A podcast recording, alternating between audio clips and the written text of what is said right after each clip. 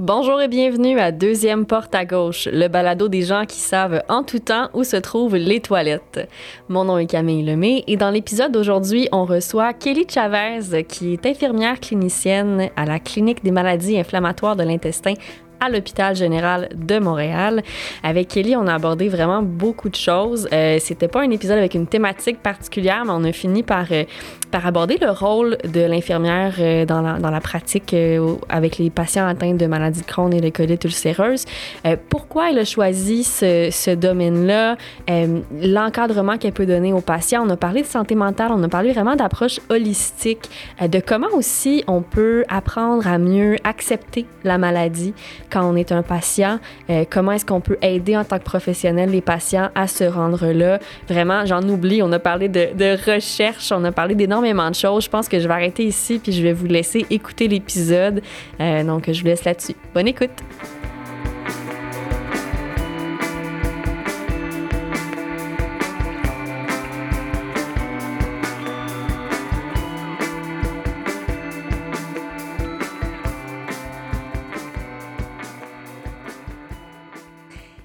Kelly, merci d'être ici euh, aujourd'hui. Ça fait plaisir. Kelly, euh, on va briser la glace. Toi puis moi, on se connaît. T'as euh, t'es ou t'as été mon infirmière pendant plusieurs années. Euh, chaque fois que je compte mon amour infini des infirmières, j'ai toi en tête. Ma mère aussi, mais j'ai toi en tête. Euh, avant, là, l'épisode d'aujourd'hui va peut-être être un petit peu décousu parce qu'on n'avait pas un sujet précis, mais je voulais t'inviter. C'était comme dès que le podcast a été lancé, on savait qu'on allait parler avec, euh, avec Kelly sur l'épisode. Euh, ce que je réalise en parlant, c'est que souvent, le rôle des infirmières dans les cliniques de gastroentérologie ou en maladies inflammatoires de l'intestin est assez, assez flou. Là. Des gens qui ont une relation assez précise avec leur infirmière, d'autres qui savent à peine qu'elle existe. Mm. Euh, que je pense que c'est intéressant qu'on puisse en, en parler un peu aujourd'hui. Puis euh, tu travailles à l'hôpital général de Montréal où il y a une clinique vraiment spécialisée en maladies inflammatoires de l'intestin. Fait que c'est sûr que l'approche est un peu différente. Moi, je la trouve vraiment très chouette. Euh, fait que je trouve, je trouve que c'est- intéressant d'avoir l'occasion aujourd'hui d'en parler. Je vais te présenter pour vrai, Kelly Chavez. Mhm. Tu es infirmière clinicienne à la clinique des maladies inflammatoires de l'intestin de l'hôpital général de Montréal. Et tu es aussi infirmière de recherche. Euh, J'ai été. T'as été? T'as aussi été infirmière de recherche euh, à l'Institut de recherche euh, du CUSUM, donc du Centre universitaire de santé McGill. Mhm. Peut-être qu'on peut commencer par expliquer un peu euh, qu'est-ce que ça fait une infirmière clinicienne en gastroentérologie ou en maladies inflammatoires. Oui. Je me souviens, tu m'avais déjà. un jour, tu étais venu dans mon bureau parce que je veux clarifier avant tout que je m'occupe plus, je m'occupe plus de toi, pas parce que je veux pas, c'est parce qu'on a divisé la clinique différemment. Et puis là, il y a l'autre infirmier qui a pris en charge ton médecin. Kenny. Moi, Kenny Chung, mon collègue. Presque pas mélangeant Kelly et Kenny. C'est ça. Cassé, cassé, Kelly Chavez, Kenny Chung. Euh, il est, prend en charge d'autres médecins, donc, dont ton médecin. Donc, euh, on, on s'est divisé la tâche au lieu d'avoir tous les patients, tous les médecins. On pensait que peut-être euh, la continuité des soins serait meilleure si on divisait puis on avait chacun notre lot de patients qu'on connaissait vraiment de A à Z. C'est pour ça que, euh, par hasard, euh, on n'est plus, on est, tu sais, plus ma, patiente, mais quand il est en vacances, je le couvre pareil. Donc, un jour, tu étais venu me voir, mais puis tu m'avais dit Ah, Kelly, je parle de toi, mon infirmière pivot. Puis là, je suis comme infirmière pivot? Ah, je sais pas c'est quoi. Euh, mais, tu sais, moi, je viens du milieu anglophone. Puis, j'ai travaillé euh, presque 20 ans à l'hôpital général de Montréal. J'ai commencé à l'urgence. Puis, quand j'ai commencé en maladie inflammatoire, ben, mon titre, c'était infirmière clinicienne euh, en, clinique ambulatoire. Donc, puis là, en clinique ambulatoire, il y a plusieurs spécialités, dont les MII, donc qui sont les maladies inflammatoires de l'intestin. Donc, c'est pour ça que pour moi, pivot, quand tu m'avais dit ça, j'ai dit, ah, j'ai jamais été, je me suis jamais étiquetée de cette manière. Mais si je veux te parler de mon rôle, euh, mais c'est plus le rôle que moi, je me suis donné. Je sais pas si toutes les infirmières pivots font la même chose, mais pour moi, là, c'était super intéressant. C'était, c'était un, défi super intéressant parce que ce que je voulais, c'était vraiment euh, être là pour les patients, être capable de les guider, euh, parce qu'on le sait, c'est une maladie chronique. Je voulais être là à travers votre parcours de vie, euh, que ce soit de l'école, la graduation, au mariage, aux enfants, divorce, j'espère pas, mais des fois, tu sais, tout, au courant de tout le parcours, être capable de vous assister, être capable de vous guider, être capable de peut-être défaire les mythes, mm-hmm. des fois qu'on entend. Euh, mais surtout, une de, mes, une de mes grosses missions pour moi, personnellement, c'est d'essayer d'éviter que mes patients aillent à l'urgence. Oui. Mais dans la mesure du possible. Parce que c'est sûr qu'il y a des choses qu'on ne peut pas traiter en clinique. Parce que si euh, la personne est trop instable, on n'a pas le choix. Euh, nos médecins, c'est pas des chirurgiens, ils peuvent pas drainer, ils peuvent pas couper, ils peuvent pas ouvrir. Euh, on n'a pas accès aux scans comme à l'urgence en 24-48 heures. On n'a pas accès à un spécialiste en 24 heures. Non, on a accès à un spécialiste en quelques semaines, un scan en quelques mois. Donc, c'est sûr que pour moi, à la mesure du possible, c'était d'éviter l'urgence puis d'être capable d'être un support pour vous, que vous vous sentiez pas seul quand vous, étiez quand vous êtes à la maison, puis vous avez plein de questions. C'est en gros, c'est ça, je pense. Que comme, c'est comme ça que je vois mon rôle. Mais ça fonctionne super bien parce que, tu sais, euh, moi, je suis arrivée donc à l'hôpital général comme patiente en 2017. Mm-hmm. Euh, avant ça, j'ai été suivie ailleurs. C'était complètement différent. Puis, je dirais que l'été avant que je sois transférée à l'hôpital général, j'étais à l'urgence sans te niaiser, là, une fin de semaine sur deux. Parce que mm. la semaine, ben, je travaillais, je voulais un nouvel job, je voulais pas partir du travail à tout bout de champ pour aller à l'urgence, mais je mm. me suis ramassée à l'urgence une fin de semaine sur deux parce que j'avais tout le temps un pépin, j'étais en grosse crise et tout ça. Puis j'avais jamais entendu parler de ça avant une clinique où tu avais, en fait, un accès direct à ton infirmière par courriel, parce que mm-hmm. moi, j'avais par le passé un numéro de téléphone, mais la boîte de messagerie vocale était toujours pleine parce mhm. que vous recevez des messages à aucun bon sens. Mhm. Euh, juste avoir un système qui fonctionne, pour moi, c'était fascinant. Puis c'est ça, c'est tout simple, puis ça a fait un changement hyper important dans mon, dans mon parcours de, de patiente, puis de plusieurs autres patients aussi. Mm. Euh, ton approche, donc, est très, est très euh, centrée autour du patient, comme à 360 degrés. Là. Je l'espère. C'est ce que je veux. Ben, je pense que tu es la seule personne. En fait, c'est drôle parce que là, je trouve ça drôle de te poser des questions parce que oui, j'en parlais tantôt avec Nicole du studio. Puis je disais, ouais, avec Kelly, euh, on se connaît bien, mais je, comme, je pense qu'elle me connaît plus que je la connais parce qu'un peu comme avec ton psy, ton psy te pose bien des questions, tu réponds, puis là, tu n'oses pas poser une question une fois de temps en temps. Euh, je pense que c'est ça me fascine à quel point ton approche, justement, était, était axée, oui, sur, sur moi, mais dans tous les aspects. C'était, puis au travail, comment ça va? Euh, puis ton chum, comment il va? Moi, ça m'a la première fois que tu m'as demandé ça, je me suis dit pourquoi? ouais. Puis euh, j'en parlais avec Nick justement, puis j'étais là, ah, Kelly, elle me demande comment tu vas. Fait que comment tu vas pour la prochaine fois que je puisse lui donner une réponse complète, là. Ouais. Par rapport à mon crâne, comment tu vas, parce que c'est pas mm-hmm. genre la question que, que je lui pose. Puis, tu sais, je, je, veux juste revenir sur la clinique d'accès rapide parce que mm-hmm. je pense que c'est important de connaître l'origine. Ouais. Euh, ça n'a pas toujours été comme ça. Moi, quand je suis arrivée, je suis arrivée en recherche. C'est pour ça que c'était un petit peu mélangeant. Je suis arrivée en clinique, dans les, au CUSUM, à l'hôpital général de Montréal, en recherche, en MII. Parce que moi, j'ai travaillé pendant 14 ans à l'urgence. C'était l'amour de ma vie. Euh, je suis une fille hyper. Puis ça essaie de me modérer devant toi, devant les caméras. c'est très difficile. Je suis une fille hyper, hyper active. Je savais même pas que je voulais être infirmière, mais je savais que si j'étais infirmière, quand j'ai fini mon bac à McGill, je me suis dit, faut que ça soit l'urgence mm. parce que l'adrénaline, le rush, l'incertitude, euh, moi, je déteste la routine. C'était l'endroit pour moi. Puis pendant 12 ans, ça a été l'amour de ma vie. Ça a été l'amour de ma vie. J'adorais les portes ouvraient, tu sais pas ce qui rentrait. Le téléphone ce qui est connecté à l'ambulance, il sonne, tu sais pas c'est quoi. Euh, ça m'a ça, ça, m'a carburé. Mais un jour, ma meilleure amie, Jennifer, elle m'a dit, Kelly, euh, y a je m'en vais en congé de maternité, on cherche quelqu'un en recherche. Elle dit, tu sais, tu as deux enfants, tu penses pas que ce serait peut-être euh, une bonne opportunité pour toi de faire du 8 à 4, tu sais, pas de fin de semaine. Moi, je travaillais la nuit beaucoup, j'adorais la nuit. J'ai dit, j'ai ri, j'ai dit, ben, c'est mal me connaître. J'ai dit, 8 à 4, être pris dans le trafic, à mm. faire l'épicerie avec tout le monde, comme tout le monde, impossible. Impossible. Mais elle dit, tu sais, tes enfants vont aller à l'école, puis ils vont commencer un horaire normal. Elle dit, peut-être que ça serait le temps de juste, tu sais, tremper, tremper ton, ton pied dans l'eau, voir comment tu vas t'habituer à tout ça. J'ai dit, OK, OK, c'est bon. Je prends le défi. Mais je prends le défi, mais je le prenais, mais dans mon cœur, je me disais, je vais retourner à l'urgence dans un an. Donc, j'avais pris un congé sans solde. Puis, on a commencé en recherche.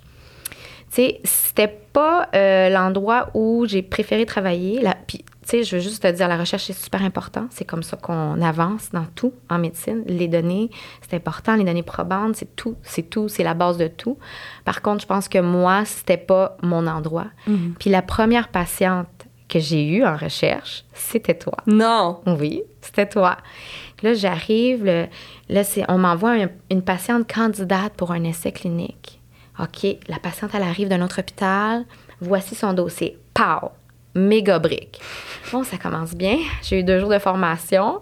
Je connais vraiment presque rien en maladie, euh, inflammatoire de l'intestin. Je veux dire, je connais ce que j'ai vu à l'urgence, mais jamais j'ai pensé après, tu sais, avec le recul, que c'était aussi complexe, hein, qu'il y avait autant de ramifications. Là, je- OK, je lis le dossier, je suis surpassée. Mais là, je m'assois devant toi, je pose des questions. Je me sens, tu, tu me mets tout de suite à l'aise. Moi, j'ai dit, mon Dieu, ça devrait être le contraire. C'est moi qui devrais la mettre à l'aise, mais tu me mets à l'aise, on, on défile à travers ton dossier. C'est comme ça qu'on a commencé. Moi, c'est la première fois que je t'ai vue. Tu étais ma première patiente en recherche. Fait que ça m'a, ça m'a marqué, ça m'a toujours resté, ça va toujours rester dans, dans ma tête, ce, ce moment-là, parce que j'étais tellement stressée.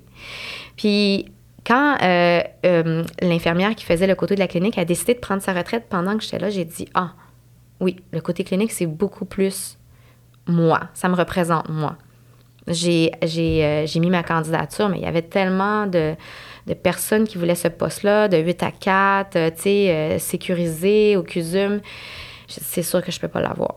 Mais je sais pas, j'ai vraiment été chanceuse parce que les candidates étaient excellentes. Puis il y en avait une qui c'était une chouchou des médecins. Je sais, mais les, les examens avaient changé. C'était vraiment beaucoup plus rendu euh, avec des pointages. Tu sais, ton CV, il y a des points. là. Tu sais, t'as des, t'as des examens. Tout est, tout est point pour que ce soit le plus objectif possible. J'ai j'ai passé apparemment de justesse. J'ai eu le poste. Puis c'est comme ça que je suis rentrée en maladie, en maladie inflammatoire de l'intestin, mais comme infirmière clinicienne. Puis à ce moment-là, Isabelle, c'était mon ancienne collègue, elle était excitée de me voir. Elle dit là, j'ai une idée. Elle dit j'aimerais ça partir une, espèce de clinique euh, où les services sont plus rapides. Elle dit j'aimerais ça avoir un accès courriel. Ça, vient, ça venait de elle. Ah, OK. Puis là, j'ai, j'ai- moi, étant moi, hyper, euh, sky's the limit. Oui, oui, oui, quelle bonne idée, j'embarque, j'embarque. On fait quoi? On fait ci, on ajoute ça. À deux, on, on a tout on a, on, a, on- a bâti un projet. On était tout excités.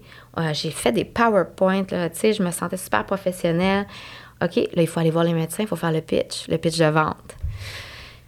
Euh, ils étaient vraiment pas aussi excités que nous autres. Ah. Oui, là, il y avait beaucoup de réticence, il y avait beaucoup de crainte parce qu'ils disaient est-ce que c'est soutenable?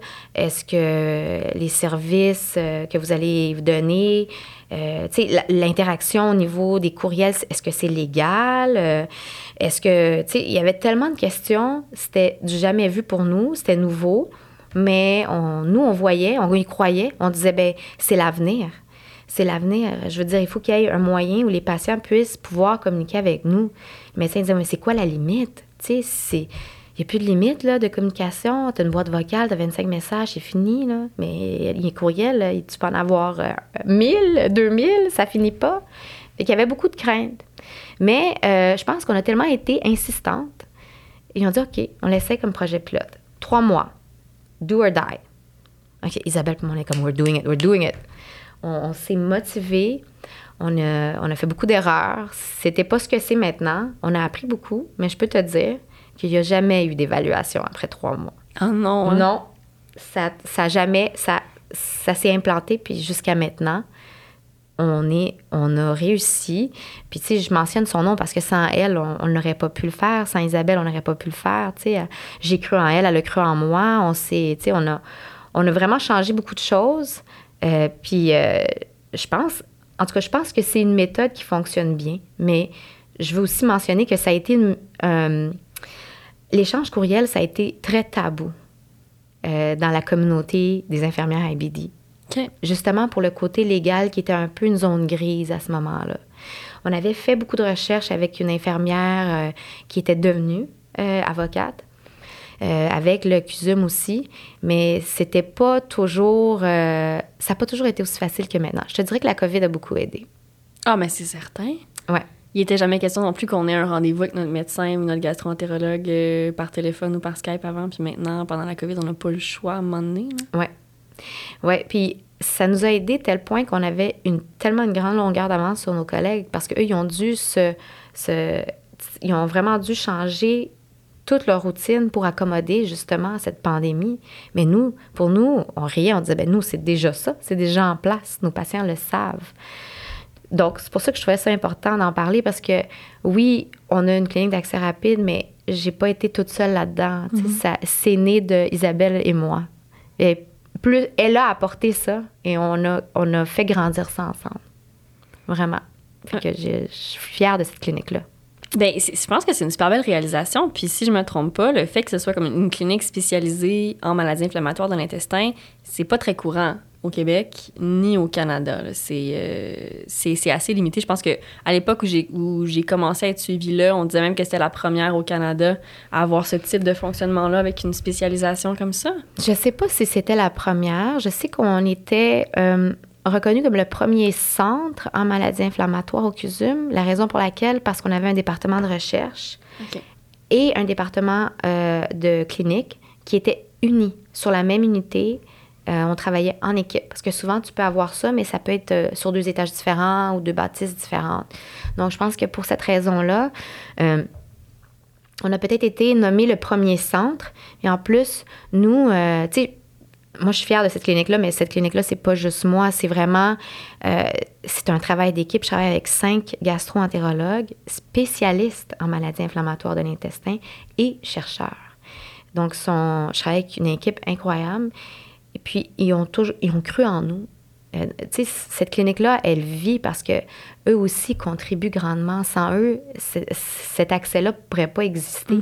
Ils nous font confiance, ils investissent en nous, ils nous envoient euh, partout à travers le monde dans les conférences internationales pour qu'on soit à la fine pointe avec eux.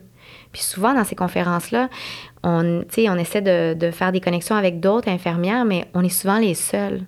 Parce qu'on est vraiment privilégiés euh, que nos médecins croient tellement en nous puis qu'ils investissent parce que c'est quand même des sous de nous envoyer. Mais je pense que c'est un investissement qui vaut la peine parce que ça transparaît dans nos soins. En tout cas, j'ose espérer que ça transparaît dans nos soins qu'on vous donne. Ben oui, ça transparaît pour, euh, pour être très transparente. Là.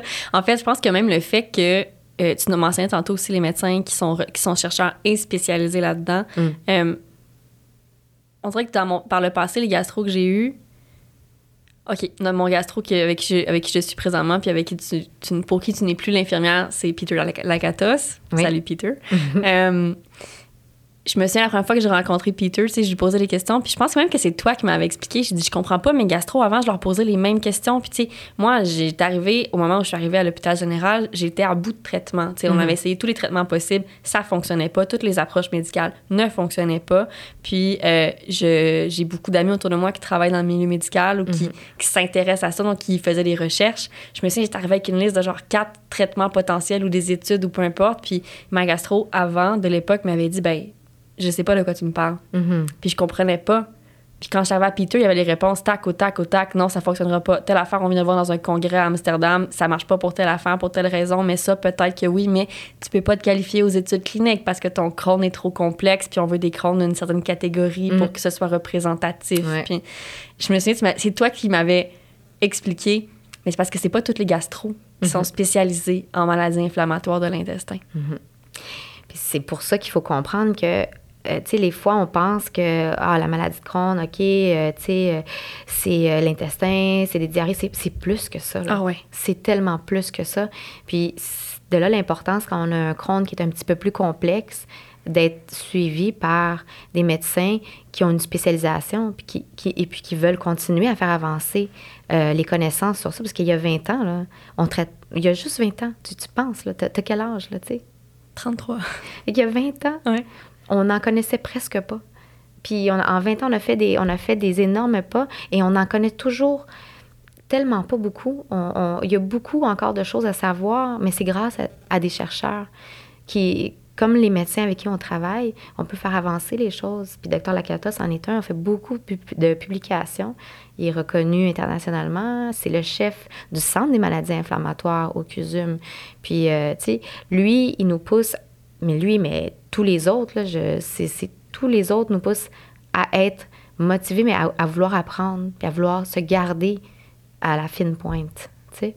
Puis ça, est-ce que tu penses que c'est une espèce de. Je sais pas mentalité le bon mot, là, mais est-ce que tu penses que c'est une dynamique qui est propre au, au centre universitaire en général? Parce que c'est des gens qui, qui, ont, qui ont souvent un volet recherche ou encore les gens vont souvent dans les centres universitaires pour le défi, justement, le challenge de pouvoir euh, creuser les connaissances ou avoir des cas plus complexes?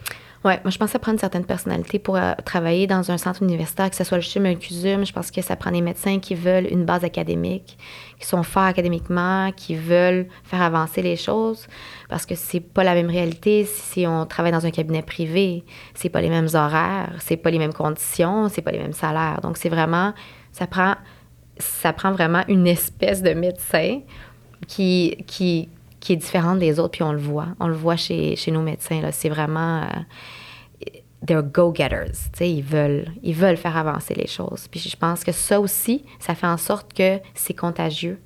Puis on est contaminé d'une bonne manière, nous, les infirmières, pour pouvoir aussi être à leur niveau euh, comme infirmières, pour pouvoir donner les soins les plus personnalisé possible. Puis, tu sais, de vraiment avoir cette approche-là que tu dis globale, qu'on appelle en anglais holistic. Mm Pas juste penser à, tu sais, ça fait mal, tu as combien de selles par jour? Exact. Tu sais, c'est important, ça fait partie de ta maladie, mais il y a tellement d'autres choses qui, qui rayonnent autour de ça, là. C'est plus que juste euh, la maladie. Oui, c'est plus que juste les symptômes qu'on connaît. Tu sais, je pense que... Puis ça aussi, c'est... On dirait que même le fait de savoir que j'ai toi, que j'ai Kenny, y a toute l'équipe d'infirmières. Et Tiffany, Tiffany. Et Tiffany, oh mon Dieu, comment l'oublier? Elle est incroyable, elle est incroyable. euh, même savoir que. Y a, Allô, Tiffany! euh, même savoir que j'ai toute cette équipe-là, on dirait que des fois, je pense pas, tu sais, à, à vous écrire quand j'ai un autre bobo connexe, mettons, qui se mhm. pointe. Mm. Puis je me suis dit qu'à un moment donné, je sais pas trop quoi, je dis, ah, j'ai rendez-vous chez le dermato demain, mais pourquoi? Mm. Ah, ben j'ai un drôle de rash quelque part ben montre-moi là. Ou ben mhm. tu veux qu'on te donne un rendez-vous ou je sais pas trop quoi. Puis j'avais dit, ben non, mais ça n'a pas rapport avec mon crâne. Ben tu le sais pas, Camille. Mhm. Puis ça peut, ça peut être lié, tu sais. Fait que c'est mm. comme, vous avez, j'ai l'impression, une espèce de, chez les infirmières, puis les infirmiers aussi, la clinique, c'est ça, c'est comme une, quand tu disais au début, c'est une connaissance tellement plus vaste que mm. juste c'est quoi les symptômes digestifs, mettons, de ton Crohn. On me demande pas juste combien de fois par jour tu vas à la selle, puis ben là, c'est plus trop un problème. Mais. combien de fois par jour tu, tu le vides? Exactement. Combien de fois par jour tu vides ton sac? Euh, ou tu sais, c'est quoi la consistance? C'est vraiment, OK, est-ce que ailleurs, est-ce que tu es fatigué? Euh, mm-hmm. Puis même, tu sais, comment, comment va euh, ta santé sexuelle, mm-hmm. ta santé mentale, mm. comment est-ce que tu es capable de faire du sport? Comment ça se passe de ce côté-là? Il y a vraiment tout ça qui est, qui est, interconnecté, mais ça prend une curiosité aussi. Là. Bien, ça prend une connaissance aussi, une curiosité, une motivation, mais on le sait, euh, ben, on le sait maintenant, c'est super euh, à la mode, euh, gut brain, sais, mm-hmm. l'axe de l'intestin et le cerveau. Je sais pas comment on dit le gut brain connection en français, mais la connexion intestin-cerveau. C'est ça, ça, oui, ça sonne bien. Mais tu on, on, le sait, on le sait que c'est connecté, mais c'est connecté, ces deux voies, en haut, en bas, et en bas et en haut. C'est sûr que euh, le stress, moi, tu sais, j'étais stressée de venir ici, euh, tu sais, j'ai eu des petits, euh, des petits symptômes, OK, j'ai un petit mal de cœur, j'ai pas faim, ah, tu sais, mes petites selles sont pas pareilles un stress, mais j'ai aucune maladie, mais on le sait, c'est relié. C'est pas seulement ça, mais c'est multifactoriel. Donc, on doit être capable de poser ces questions-là à des patients. Moi, je sais, je le vois dans mes cliniques, j'ai souvent des, des pics. Mm. J'ai des, des, moments où c'est beaucoup plus achalandé. Ah, sais, ah la, fin, la fin d'année, les, les finals, les midterms, là, les, les, les les examens finaux, euh, donc tous mes, mes, mes, jeunes qui sont à l'école, quand c'est les, les, périodes d'examen, ah, ah, là, j'ai beaucoup de courriels qui rentrent. Beaucoup de mots de vente, beaucoup de diarrhée, beaucoup de ci, beaucoup de ça. Ah, euh, tu sais, si euh, euh, après Noël, il y a beaucoup, beaucoup. Parce que là, les gens, ils ont mangé plus de choses qu'ils ne mangeaient pas, ils ont peut-être bu un petit peu plus, ils ont peut-être moins dormi, ils ont, ils ont changé leur routine. Mais l'été, c'est, mon, c'est, c'est, c'est la saison la plus calme. Il y a toujours, Mhm. on a au-dessus de 5000 patients, on est toujours occupé. Mais si je compare, l'été, c'est toujours plus calme. Pourquoi? Ben, les gens, ils ont souvent, sont en congé, les enfants vont pas à l'école. Tu sais, la routine n'est pas pareille. Le, stre- le niveau de stress l'été, on le sent. hein. Tu sais, tu Ouais. sors dehors, tu vois les terrasses, les gens sont plus relax. Fait on le sait qu'il y a un lien. On sait, mais à quel point, on le sait pas. C'est pour ça qu'on trouve ça important de, te de vous demander ça. Moi, c'est pour ça que je trouvais ça important de, de te demander comment ça va. Tu sais, mais pas juste comment ça va, Ouais. ton intestin, comment ça va, ton moral. hein? Comment tu tiens le coup? Parce que tu l'as eu difficile. tu l'as eu peu. difficile. Euh, moi, j'ai été là. Mhm. Euh, j'ai puis tu sais on veut veut pas moi moi j'ai j'ai j'ai un amour spécial pour la maladie de Crohn. Il y a, une- il y a vraiment une partie dans mon cœur spéciale cette maladie-là parce que mon conjoint a la maladie de Crohn. La maladie de Crohn a été diagnostiquée à l'âge de 9 ans. Il y a un phénotype qui est agressif. Et puis, j'ai pas connu mon chum à la, à, à la, à la clinique. Je l'ai connu dans un bar régulier, comme, on, comme dans le temps. On tient à le préciser. On tient à préciser, mais, euh, mais ça donné que lui était suivi à cette, à cette, euh, à cette clinique-là. euh, parce que ma meilleure amie Jennifer lui avait dit Viens, on est un centre, on est spécialisé, viens prendre une deuxième opinion. Donc lui, il était déjà là quand je suis arrivée. Mais tout ça pour dire que moi, je j'ai pas la maladie, je vis pas les symptômes, je vis avec euh, mon conjoint, il a la maladie de Crohn. Mais, tu sais, ça affecte, quand, quand lui est affecté, quand lui est malade, ça nous affecte. Pas de la même manière que ça vous affecte, mais c'est sûr que les choses vont changer pour nous. C'est pour ça que c'était important pour moi de savoir ton Nick, parce que moi, il s'appelle Oui. Nick, mais ton Nick à toi, il va comment, tu sais? Ouais. Parce que on est fatigué, ben on peut pas aller à toutes les sorties, euh, on manque des événements, euh, tu sais. Oui, puis il y a le stress aussi chez le partenaire. Ouais. Euh, qu'on, on n'en parle pas, mais justement, euh, je sais que dans mon cas, ça a été stressant, même pour mes amis autour de moi, là, les Mhm. périodes où ça allait pas. euh, j'ai des amis qui m'en ont parlé après coup parce que t'en parles jamais quand, c'est- quand c'est le, temps, puis qui me disaient, ouais, ben. euh, je pleurais, j'ai eu peur, j'ai eu peur. Je me suis demandé à un moment donné, Camille, est-ce qu'elle va être là demain? Mhm. Puis, tu sais, je veux dire, je pense pas que je serais décédée. T'aurais jamais laissé ça arriver. Never. Mais euh, ouais, c'est stressant. Puis tu sais, même pour les, les partenaires aussi, là, je sais que pour mon chum, ça n'a pas été des années reposantes aussi les deux dernières années. En, tout cas, en plus, nous, c'était pendant la COVID, donc l'aide externe n'était pas vraiment possible, là, surtout dans un cas comme le mien. Mais tu sais, c'est ça, je veux dire, tu l'as vécu aussi avec ton, avec ton copain, c'est quoi l'impact que ça peut avoir sur un couple? Mhm. Euh, souvent, tu sais, t'as le. Nous, on dit qu'il y a un troisième membre de notre couple. là. Ben, moins maintenant, mais pendant longtemps, on a dit, tu sais, il y, a- il y a un troisième membre de notre couple, il y a Nicolas, Camille et le crône de Camille. tu sais. Mm. Mais euh, ouais, mais c'est pour ça que je pense que c'est important de voir la situation dans, dans l'ensemble. c'est tellement important, puis c'est important que ton conjoint soit capable d'en parler. Peut-être que, tu sais, lui, il peut pas en parler à personne parce que, tu sais, euh, euh, tu sais, le caca, c'est tabou. Là, il peut pas dire à ma blonde, tu sais, c'est- les intestins, c'est le caca, tu sais. Ouais. Puis euh, moi, mon chum, mais lui, tu sais, c'est sûr, il est orgueilleux, il veut pas dire qu'il est malade. Il est top shape. Euh, Moi, il, il est jamais malade. Mais lui, non. il dit, ah, mais moi, je n'ai pas la maladie de Crohn comme les autres, là. Moi, ça va bien, tu sais. Puis c'est ce que j'ai toujours trouvé spécial euh, de cette population-là. Moi, j'ai, j'ai quand j'étais infirmière, j'étais à l'urgence, euh, tu sais, je carburais là-dessus, je vous l'ai dit. Quand elle m'a dit, viens-t'en maladie chronique, j'ai dit, Jen, maladie chronique, je pense que c'est la dernière sur ma liste. je ne veux pas. Elle dit, non, tu vas voir, c'est différent. Puis c'est vrai, vous êtes une population différente. Moi, en tout cas, pour ma clinique à moi, la moyenne d'âge, c'est à peu près, je te dirais, entre 35 et 40 ans. J'en ai des beaucoup plus jeunes, j'en ai des beaucoup plus vieux. Mais euh, même au niveau des statistiques, puis au niveau des, des recherches, on voit que vous avez un niveau socio-économique, un niveau d'éducation plus élevé que à comparer aux autres maladies chroniques. Puis ça, ça vous démarque beaucoup. Moi, j'ai été euh, vraiment épatée avec cette population-là. C'est de voir à quel point euh, mes patients, ne sont pas tous comme ça, on généralise pas, mais moi, je vois une grande majorité de go-getters. Tu sais, Ouais. c'est j'ai la maladie de Crohn, mais ça va pas m'empêcher de faire ce que j'ai envie de faire. Euh, tu sais, ils sont dans le driver's seat, puis ils mettent la maladie de Crohn sur le côté passager, mais des fois, ça arrive que peu importe ce que tu fais, ça prenne le dessus. C'est là que nous, on veut que vous compreniez qu'il faut être, il faut être, il faut être, euh, we have to be kind. Comment on dit? Il faut être... Faut euh, être gentil, il faut avoir la compassion pour soi-même. oui, faut être, faut être doux avec soi-même. Ouais.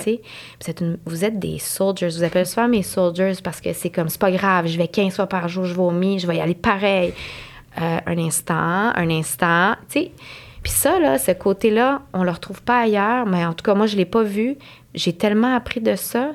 Euh, puis c'est quelque chose qui, qui m'épate de, de mes patients. Mm. C'est quelque chose que, que, même de toi, y a, tu l'as eu difficile à certains moments, mais ça t'a pas empêché de réaliser certains de tes projets, peut-être pas tous, ça fait pas longtemps, tu as encore beaucoup de temps devant toi, mais tu sais, c'est, OK, je vais le mettre sur de côté parce que là, en ce moment, c'est ma santé, mais ça m'épate à quel point vous vous découragez pas. J'ai écouté tes derniers, euh, euh, tes derniers invités, là, puis il n'y en a pas un ou une qui était Ah, ouais, moi, là, je suis victime, puis c'est, c'est tout le temps du monde avec un sourire, puis c'est pas grave, je vais faire du hiking, c'est pas grave, je fais un trou dans la terre, c'est Ouais, pas Catherine grave. est phénoménale. Oui, tu sais, euh, la première, euh, ah, c'est pas grave, j'ai pas besoin. de- Tu sais, moi, j'étais pas malade, je suis au secondaire, c'est pas grave. Tout le monde, tu sais, euh, Dom, euh, il, va, il a continué ses passions. Vous continuez vos passions malgré cette maladie chronique. Puis moi, je pense que c'est c'est extraordinaire. C'est extraordinaire. Ouais. Ben, puis tout ce monde-là, puis je pense que je peux parler pour moi, mais je sais que tout le monde. Parce que c'est- il y a des gens qui ont commencé à m'écrire aussi sur, sur les réseaux sociaux à cause du podcast. Puis tu sais, ce qu'ils me disent souvent, la question, c'est comment est-ce que tu arrives à. Comment est-ce que tu arrives à accepter ta situation? Je pense que tout le monde, à quelque part, à un moment donné, on frappe un mur, puis on se dit pourquoi moi, c'est pas juste. Puis ça, Juliette l'a mentionné dans, dans le premier épisode aussi. Tu sais, elle, a eu, elle a eu jeune son Crohn. Puis elle disait, je me suis longtemps posé la question, pourquoi ça m'arrive à moi? Qu'est-ce que j'ai fait? Surtout que moi, j'étais jeune adulte quand j'ai eu mon Crohn. J'ai fait le party quand j'étais jeune adulte. Je me suis dit, ben, peut-être que c'est moi qui me suis causé ça. Non. Non. Mais tu sais, ça n'a pas dû aider mes symptômes. Mais bref, la question s'est moins posée un peu dans mon cas, mais c'est pas tout le temps facile. Par moment, comme tu disais, il faut accepter que là, présentement, mon Crohn, il va être sur le siège conducteur parce qu'il faut que je, faut que je m'arrête. Mm. J'ai un moment très précis en tête qui Mm. t'implique. Mm. Euh, mais la plupart du temps, puis c'est drôle parce que je pense qu'il y a comme deux choses que je veux dire par rapport à ça. C'est que oui, par moment, dans mon cas, je sais que la raison pour laquelle j'ai réussi à avoir une, une, une carrière qui est le fun, une scolarité qui est le fun, d'avoir une vie, tu sais, je veux dire, euh, je fais du sport, je pars plein de millions de projets, euh, j'ai des amis, je voyage. Euh, il y a une partie de la raison pour laquelle j'ai réussi à finir mon bac en trois ans. Puis ça, je me souviens d'avoir déjà dit ça en entrevue d'embauche, c'est quoi ta plus grande fierté? Puis j'avais dit, j'ai fini mon bac en trois ans. Puis la personne devant moi a fait, OK? J'ai dit, ben, j'ai la maladie de Crohn, je suis devenue très malade au bac, puis je me souviens, j'étais en colocation, j'ai manqué un cours sur trois ans. Je sortais, la, de la salle quatre à cinq fois par cours par moment, la première année où c'était difficile pour aller à la salle de bain. Mais j'avais signé un papier avec mes colocs parce que je leur ai dit, moi, je vais avoir ça toute ma vie. C'est pas vrai. Si je commence aujourd'hui à manquer quelque chose parce que j'ai la diarrhée, je ferai rien. Fait que j'avais signé une entente avec mes colocataires qui avaient co-signé pour être sûr que ce soit, vraiment officiel, que j'allais assister à tous mes cours. Mm. À moins d'avoir, genre, une grippe, puis que là, c'est contagieux, puis whatever, là, j'allais assister à tous mes cours. Mon Crohn m'empêcherait pas d'aller à l'école. Mais une grippe, oui. Une grippe, oui. Tu on relativise. My go-getters. Mais tu sais, il y a eu ça, puis après ça, pour la job, c'est un peu pareil. Puis je pense qu'à un moment donné, euh, à un moment donné, j'ai fait une thérapie de groupe avec la clinique. Puis Mhm. une des questions, euh, j'étais en, j'étais en processus d'embauche à l'époque. Puis j'avais Mhm. dit, ah, je suis en processus d'embauche. Puis, euh, tu sais, j'ai parlé, j'ai parlé de mon, de mon Crohn en, en entrevue. Puis on fait, Ah! Comment ça s'est passé? Comment est-ce que tu abordes ça? Puis euh, j'ai réalisé que souvent dans ma vie, mettons, j'avais l'impression, puis je dois pas être la seule, que je, pas que je valais moins comme employée parce que j'avais ça. Puis après ça, je me suis dit, ouais, mais attends, là, tout le monde peut être malade à un moment donné. Euh, tu préférerais par un, par, un, par un bus, par une voiture, puis tu serais pas là demain, puis tu serais absent pendant six mois. Et j'ai l'impression que pendant plusieurs années, ce que je faisais, c'est que, là, j'ai l'expression, je suis en anglais, mais tu sais, quand tu overcompensate, Mhm. donc, je travaillais plus. Quand j'étais Mhm. là, tu sais, je veux dire, il y a une job à un moment donné où j'ai eu plusieurs arrêts maladie, puis quand je revenais, je me donnais, là, je me donnais, je pressais le citron parce que je me suis dit, tu sais, là, il faut que je prouve que je, je suis capable, puis j'avais envie aussi d'être performante, Mhm. mais je compensais pour mes absences. Sauf qu'à un moment donné, ben, c'est ça, est arrivé un fameux moment d'octobre 2021, je crois, où j'ai fait. euh, je suis rentrée à la clinique, puis parce que j'avais une autre énième infection d'abcès qui en finait plus d'être- immense. Puis j'étais couchée pour mon antibiotique, tu m'as pris ma pression, puis t'as dit là, Camille, t'es encore en tachycardie. Je pense que si ça te va, on, on va aller en arrêt maladie. Hein. Ouais. Ouais. Parce que ça arrive souvent que le patient. Tu sais, il faut faire. euh, moi, moi, ça m'impressionne, mais je, je veux pas que ça soit mal perçu par personne, Non. dans le sens que il faut que vous soyez comme ça, c'est bien perçu. Non, ça m'impressionne, mais c'est encore plus important, c'est encore plus impressionnant quand on s'y met de ses limites, parce qu'on veut pas se rendre à C'est l'hospitalisation. Tu sais, ton corps, c'est- c'est ton sanctuaire, c'est toi. Sans ton corps, tu peux plus rien faire. Je me souviens à plusieurs reprises d'avoir dit Camille, pourquoi on commence pas à prendre un temps partiel ou du travail moins d'heures ou tu, tu sais, tu voulais pas mais je comprends, je comprends que euh, on veut pas laisser cette maladie-là nous empêcher de se développer per- professionnellement, de se développer académiquement, euh, de se développer dans une relation parce que c'est ça que les gens, des fois, ils oublient. C'est que, puis c'est pour ça que moi, je trouve ça important en tant qu'infirmière de toucher à tous ces aspects-là. Parce que, tu sais, tu dis, tu, tu manquais pas l'école, tu as fini ton bac en trois ans. Mais, tu sais, j'en ai là des histoires comme ça, plein, plein de mes patients qui se rendent là, à bout, à bout, mais vraiment à bout, que je dois leur faire peur. Puis là, je leur dis, well, you're gonna die. Puis des fois, je me dis, oh, je me sens horrible. Mais je suis pas capable de vous arrêter avant ça. Puis des fois, on aurait voulu vous arrêter un petit peu avant, peut-être pour éviter euh, ce traumatisme d'hospitalisation, parce qu'on ne peut pas se le cacher, c'est un système public. Les, on, on- on est à court de, de tout personnel euh, à, dans- à l'hôpital. C'est pas toujours des moments C'est pas heureux. agréable. Non, c'est pas agréable. Hein? T'es pas dans un hôtel.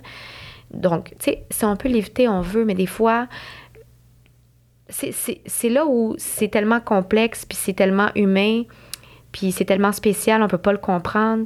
Mais des fois, ça prend quelqu'un de l'extérieur qui dit Now it's enough. Ouais, c'est. Puis j'étais contente parce que tu voulais pas. Puis je te l'avais offert plusieurs fois, puis je t'avais dit Écoute, on, le donne pour moins que ça. Puis c'est juste de te permettre de- d'être douce avec toi-même, de te dire, tu sais, aujourd'hui, là, je suis malade, j'ai le droit de dormir parce que, tu sais, j'ai besoin de me reposer. Mon corps, là, il est constamment en train de se battre contre mon intestin. Là, tu, tu te dis, je vais manquer un cours si j'ai une grippe.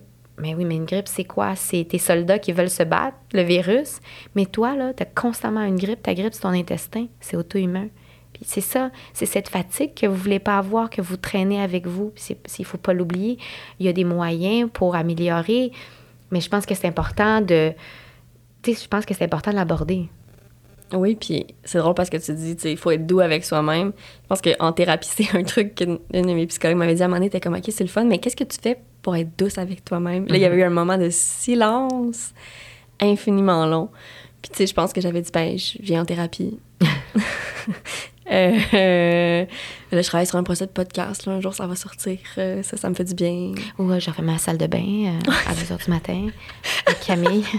je pense que, tu sais, Mais, mais je pense que, en fait, j'ose espérer que. J'ai l'impression que depuis, tu sais, depuis, depuis la COVID, la place du travail, puis c'est pas pareil dans le milieu médical parce que je sais qu'il y a- il y, a plein de. Il y a beaucoup de pénurie de main-d'œuvre et tout ça. Mm.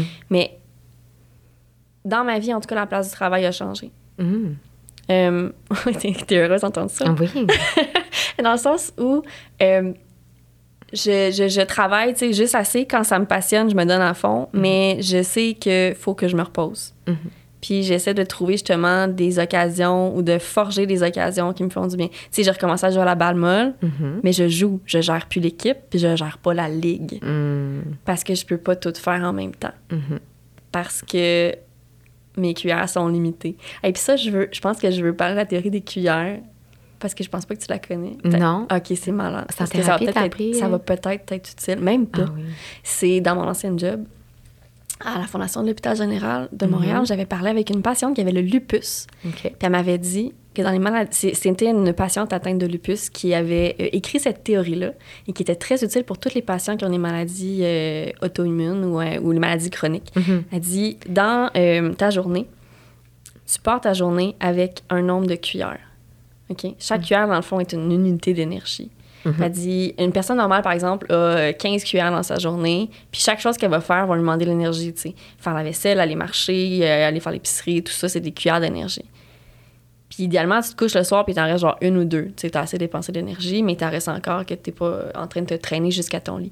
Puis elle dit, ben moi, parce que j'ai une maladie auto-immune, puis j'ai une maladie chronique, ben il y a des matins où je me lève, puis j'ai huit cuillères. Puis il y a des matins où je me réveille, j'en ai trois. Mhm. Mais si j'en ai trois, là, dans cette journée-là, je vais être capable de me lever, de prendre ma douche. Parce que pour moi, ça me demande beaucoup d'énergie. Puis qu'après ça, je vais pouvoir, mettons, me faire des œufs, une toast, mais je pourrais pas faire ma vaisselle. Parce qu'après ça, je vais être à zéro, puis il faut que je me rende jusqu'au soir. Puis c'est de... Dans le fond, c'est juste d'apprendre à, le matin, gager un peu t'en es où? Puis ça, ça prend des années. Mais tu sais, tu gages t'en es où? Est-ce que comme là, je mange, ça passe-tu? Va-t-il falloir que je fasse une diète plus simple aujourd'hui ou je vais pouvoir manger de l'indien pour déjeuner? Euh, ce que je fais des fois, mais je te le dis pas officiellement. Euh, mais tu sais, que c'est de partir chaque journée. Tu peux pas. C'est d'aller comme un peu un jour à la fois quand t'es en période plus difficile. Il y a des périodes après ça où ça va bien. Comme moi, ça va bien depuis quasiment un an. Ben, mon énergie, tu sais, je pousse pas ma loc. Il y a des choses qu'il faut que je, je sais qu'il faut que j'évite, puis j'ai arrêté de le faire ou je l'évite autant que possible. Mhm. Mais le reste du temps, tu peux aller bien. Mais c'est, je pense que c'est comme une. Comprendre son, cro- son corps et comprendre son crâne, ça prend des années, j'ai l'impression. T'as tellement raison, ça prend tellement d'années, puis j'aimerais ça savoir le point tournant, parce que moi, j'en ai tellement des patients. On essaie de leur dire, peut-être pas la théorie des cuillères, mais je l'essaie de leur dire, c'est comme un auto.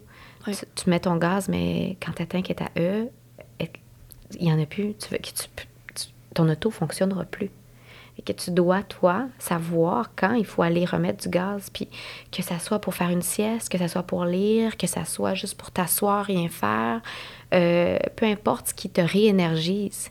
Mais toi, c'est comment tu comment as eu cette réalisation-là? Parce que moi, il faut, faut, faut que je le sache pour le dire à mes patients. Il faut que j'écrive la recette. Euh, ben, moi, je pense que ça a pris des gros, gros bas. Euh,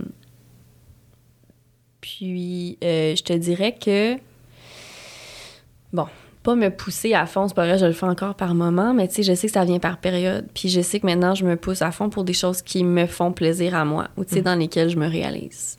Euh, ça prend. Tu sais, c'est drôle, j'ai comme. j'ai j'ai accepté de pas avoir l'idéal de vie que j'avais dans ma tête à 15 ans. Mm.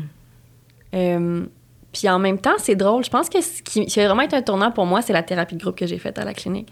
Puis Kim a posé... Kim, c'est la, la psychologue que tu connais bien. On l'adore. Euh, Kim, Kim, elle est phénoménale. Et euh, Kim avait posé une série de questions. On avait des devoirs à faire le soir. Puis une des questions, c'était En quoi ta vie serait différente si tu n'avais jamais eu le Crohn?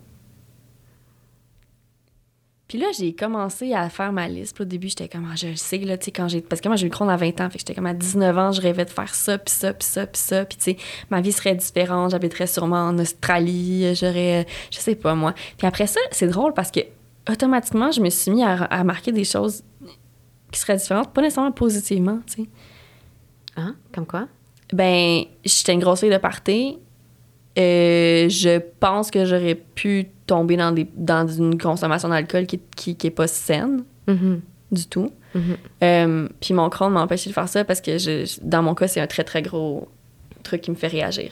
Euh, encore aujourd'hui, si je bois un verre de vin à l'occasion, je vais être hyper déshydratée le lendemain. Bon, à cause de mon sac, c'est pire, là. Mhm. Fait que, tu sais, comme j'ai j'ai enlevé ça de ma vie, je sais pas si je sortirais avec...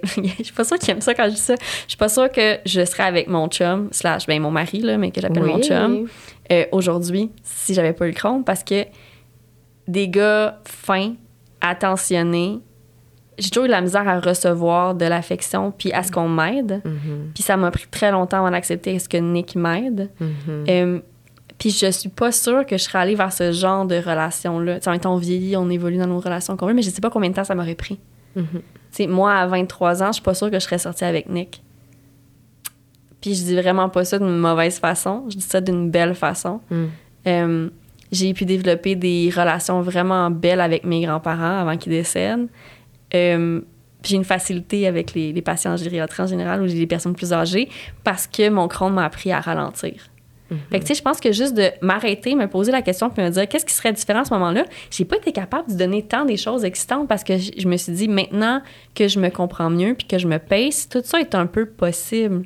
C'est juste, faut que tu choisisses un peu tes projets, tu sais. Mhm. Un peu comme quand on a 10 ans, puis qu'on fait comme mon wish list pour dans 20 ans, ou toi, ton bucket list qu'il faut que tu aies coché chacun des trucs. Mhm. Je sais pas qu'est-ce qu'on veut vraiment accomplir 20 ans plus tard. Mais ce que tu dis, c'est tellement intéressant parce que, euh, dans le fond, c'est que tu as appris à vivre avec la maladie de Crohn. Tu n'es pas la maladie de Crohn. Voilà. Tu es Camille Lemay. Tu as plein d'idées, tu es intelligente.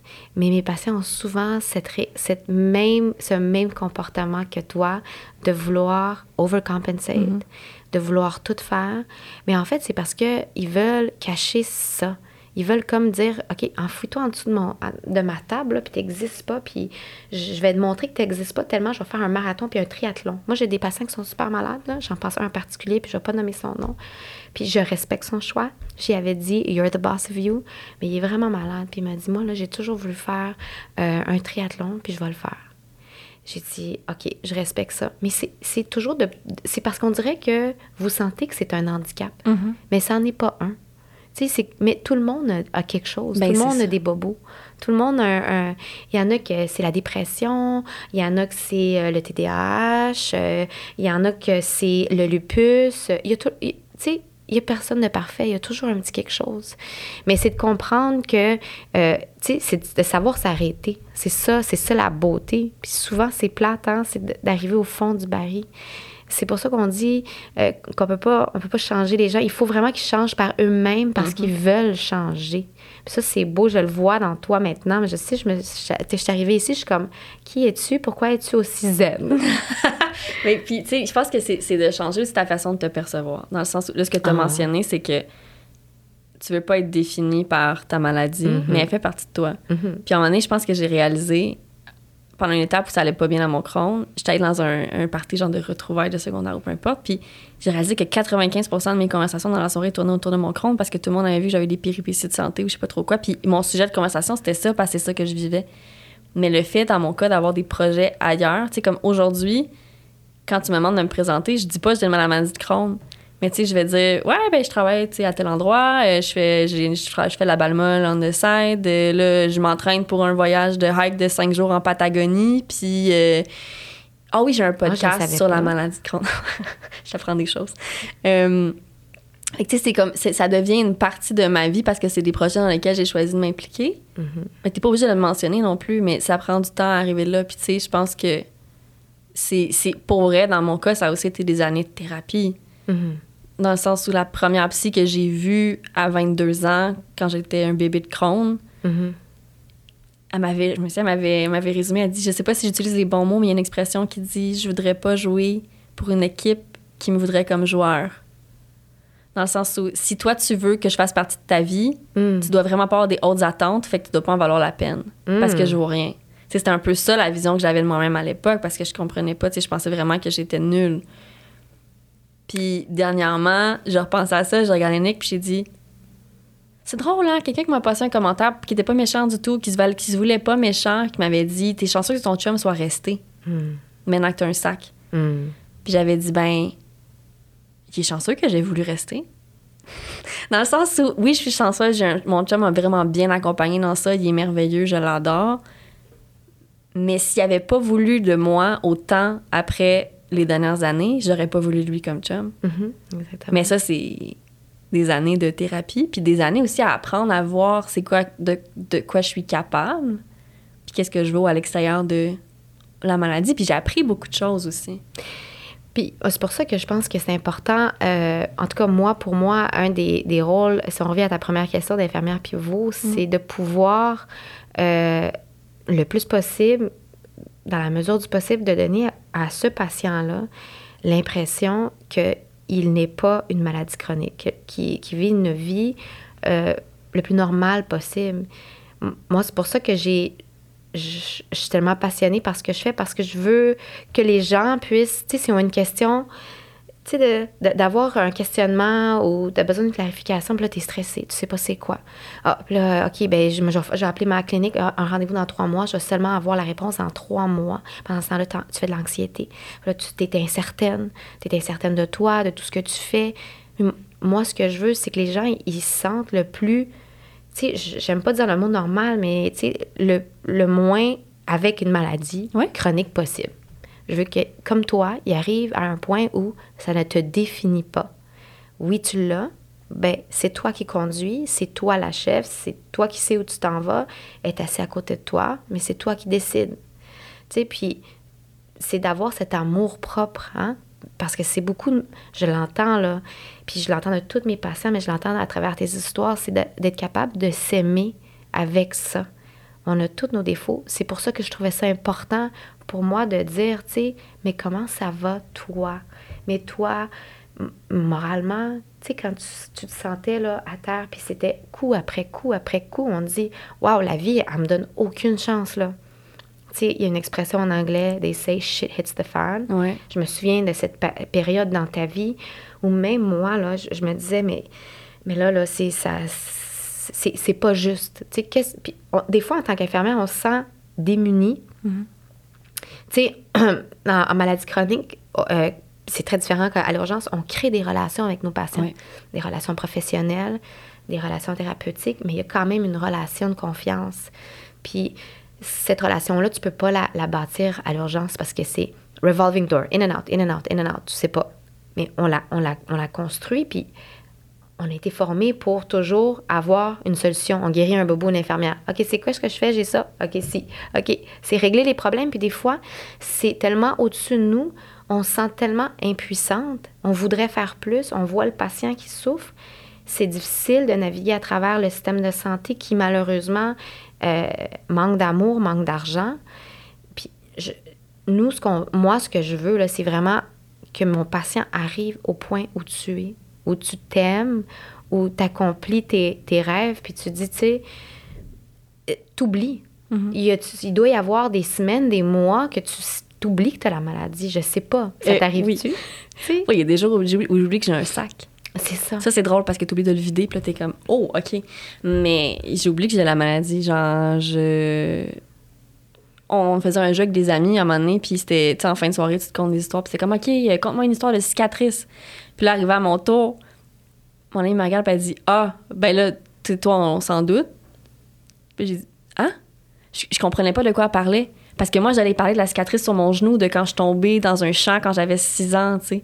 Mais j'ai oublié que j'ai une cicatrice, tu sais, de, genre 7 cm sur le ventre à cause de, mes, de ma première stomie puis de, mes drainages et tout ça. J'ai oublié que j'ai des cicatrices partout sur le corps à cause de mes, mes nombreux bobos là, avec les années de, de Crohn et tout ça, tu sais. Mm-hmm. Des petites cicatrices très cute, là. Oui. Mais euh, on dirait, ouais, qu'on en, qu'on en vient à, à oublier ça. Puis tu vois, c'est drôle parce qu'il y a une phrase qu'on m'a dit de façon vraiment, vraiment simpliste à l'époque. Mm. Puis c'était pas lié à mon Crohn du tout. C'était, un, ami, un ami très proche de moi.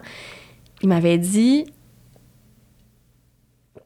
Parce que j'y parlais, j'étais comme, ah, j'ai plein de défauts, moi, en pensant à mon Crohn, mais sans le nommer. il m'a dit, non, moi, je, te, je vois pas, je pense pas que tu as des défauts. Tu as juste des différences. Mm-hmm. Puis des années plus tard, je repense à ça, puis je dis, mais c'est ça, en fait. mon Crohn, c'est pas un défaut. C'est une différence. Mm-hmm. Puis à partir du moment où tu comprends ça comme ça, mm-hmm tu dis, ben Christy, mon ami qui comprend pas sa gauche de sa droite, j'aimais pas comme copilote. C'est ça sa différence. Mm. Puis mon ami justement qui, qui, qui, qui, fait la qui, est, dépressive ou celui qui est daltonien, tout le monde a des petites différences. Là. Celle qui est intolérante au lactose, j'y cuisine pas de la une sauce à la crème. sais on s'adapte aux différences de tout le monde. Exact. C'est tellement bien dit. Puis c'est parce que la maladie de Crohn, je pense que c'est tellement une maladie invisible. Mm. Tu sais, on le voit pas on voit pas que tu as un, dans, un, bras dans un plâtre. On voit pas que tu as un œil au beurre noir. On voit pas, on voit rien. C'est invisible, c'est à l'intérieur de toi. Euh, tes voyages à la salle de bain, c'est pas quelque chose que tu poses sur Facebook à chaque fois, que tu dis à tout le monde, tu sais. C'est pour ça que c'est difficile, je pense, pour les gens mm-hmm. de s'associer à quelqu'un, de connecter avec quelqu'un. C'est pour ça que moi, euh, tu sais, puis Kim, c'est notre, notre psychologue, je l'adore. Euh, elle, a, elle, a, mis sur pied à notre clinique un, group support. Ouais. Comment? Mais, Une mais thérapie on de fait groupe, une thérapie de groupe, merci. Puis on fait des, des marches euh, chaque premier euh, jeudi du mois. C'est que les marches sont ouvertes à tout le monde en passant. Ouais. J'ai dit thérapie de groupe, mais dans le fond, c'est comme Oui, un groupe de soutien ou je l'ai mal traduit là. Ouais, moi aussi, je pense que je l'ai mal dit. Mais c'est vraiment. ben, initialement, c'est pour nos patients. C'est pour que nos patients. Parce que là, on- nos patients, souvent, ils nous demandent OK, ben, est-ce que tu connais. euh, tu sais, tu connais-tu des gens Tu connais-tu un groupe un, un- un- Tu connais-tu des, des groupes que je puisse euh, m'affilier parce que j'aimerais ça en parler Je peux pas en parler à mon conjoint. Ouais. Je veux pas en parler au travail. Là, on s'est dit, mon Dieu, on a un bassin énorme à l'hôpital général de, Mon- de Montréal. On a le plus gros bassin.